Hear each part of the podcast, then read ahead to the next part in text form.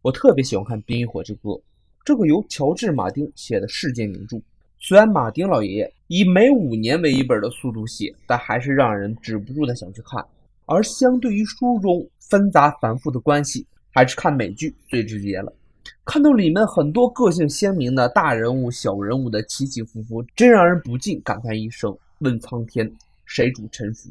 今天我们不说在原剧中呼声最高的龙女丹尼利斯，不说有小恶魔称号的提里昂，在《冰与火之歌》几乎去中心化的写作手法之下，我们说不清楚谁是最重要的角色。但是今天我想跟大家聊聊琼恩·雪诺这个角色。在美剧中，这个角色是由吉特·哈灵顿主演。我说这个名字可能很多人很迷茫，但是我要说他是灾难爱情电影《庞贝末日》的男主演，你可能就记起来了。说实话，就我个人而言，最喜欢的就是琼恩了。他的全名是琼恩·雪诺，雪诺却是北境家族针对私生子起的名字。由于身为贵族的私生子，琼恩从会走路时就学习击剑，受过良好的教育，骑术也十分的出色。就连马房的主管胡伦也曾表示过，琼恩的骑术在东陵城数一数二，他的剑术精湛，甚至优于自己的哥哥罗伯·史塔克。他与东陵城其他北境人一样。琼恩信奉先民的旧神，但是多年来，琼恩作为私生子的地位却让他在家里家外感到气恼。就连欢迎劳勃·拜拉西恩国王一行的驾临的晚宴上，琼恩也只能允许与下人坐在一起。而当与叔叔班扬·史达克聊天中无意间提到决定长城需要像琼恩这样具有洞察力的人才之后，十四岁的琼恩提出要披上黑衣加入守夜人。琼恩下定决心要自己去争夺荣誉，因此他决定加入守夜人。这是一个不能生育、只能抵抗外敌的职业。到达黑宝城后，守夜人的真实情况却让琼恩大失所望。他瞧不起素质低下的新兵同伴，而他贵族的出身也为其他老兵、新兵所嫉恨。起初，琼恩的孤僻冷漠让他交不到朋友，而在一次与其他新兵斗殴后，铁匠唐纳德伊的训话纠正了琼恩对他人的态度。于是，他开始主动帮助其新兵。逐渐成为新兵的同伴的朋友、导师和领袖。在得知新来的胖子的遭遇后，秦威干脆软硬兼施地负担起义务，保护起懦弱的山姆不被其他的新兵欺负。经过数年无数艰险的战斗，群最终以绝对的支持当上了黑衣人的总司令。在对外的政策上，群恩看出异鬼才是真正的敌人。于是他去联合野人，但却遭到了事务官波文的哗变，遭遇刺杀。这个片段我至今还牢牢记得。他在第五季的最后一集，他看到了那些他曾经真心实意对待的人，却刺杀了他。他感到了悲伤，也感到了被命运捉弄的气愤，也感到了重任压肩的解脱。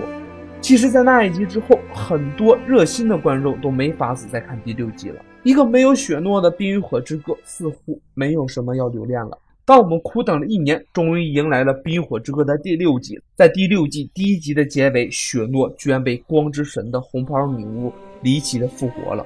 突然，我觉得整个人都好了，因为这个角色实在是太深入《冰与火之歌》了。在那个没有正义而言的世界，雪诺自身代表着一种正义。他虽然犯过很多的错误，但是在那个时候，他唯独没有杀错过敌人。他城墙腐落与正义体现在一个人的身上。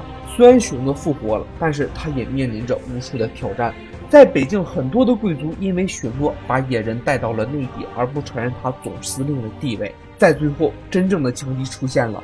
作为史塔克家族的死敌，波顿家族更是谣言要把他杀了喂狗，并让他交出自己的妹妹。面临着有着六千兵力、兵强马壮的波顿家族，雪诺与他的野人朋友，还有着与史塔克家族效忠的贵族，最后以两倍悬殊的兵力差距，艰难地打倒了波顿家族。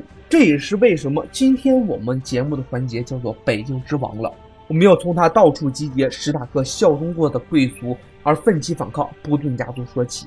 因为雪诺的哥哥罗伯·史塔克的战败，导致北境的贵族损失惨重。所以，当雪诺重新集结曾经效忠史塔克的贵族时，很多贵族都强言拒绝了。但是，当第六季的最后一集在打败了波顿家族的会议上，这个情况改变了。发言人是熊岛的继承人莱恩娜·莫尔蒙。这个仅有八岁的贵族小姐说起，她的母亲是一个坚强的战士。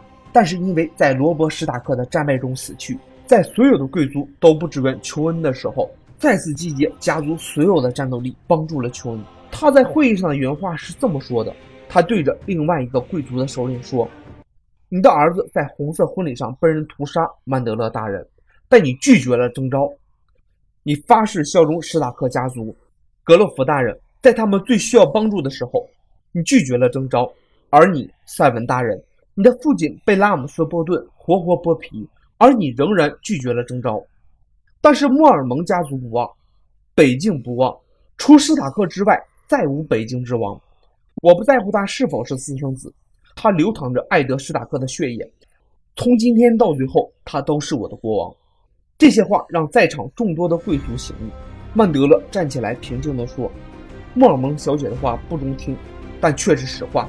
我的儿子为少郎主罗伯史塔克而死，我以为我有生之年不会再找到其他国王了。你需要时，我并没有派军队出征。”因为我不想更多的曼德勒家族的人无畏送死，但是我错了。屈维雪诺报了红色婚礼之仇，他是白狼主，他是北境之王。紧接着是格洛弗领主的讲话，他说：“我没能与你并肩作战，我将为此终生抱憾。一个人犯错时必须承认错误，然后请求原谅。”他的双眼直视看着雪诺，雪诺对他说：“这没什么需要原谅的，大人。”但是格洛佛听到这些话，反而更加自责。他说：“更多的战斗即将接踵而至，格洛佛家族即将追随史塔克家族，正如千年来我们所做的一样。而我将站在琼恩·雪诺的身后。”北境之王随着格洛弗领主的呼喊，所有人都站起来呼喊，因为他们认定雪诺可以带领他们走出困境，带领他们走向胜利。这个从一无所有的守夜人私生子，通过自己一次一次，甚至通过死亡的考验，当上了北境之王。好，今天的 VR 八九零特别版就说到这里，我们下期再见。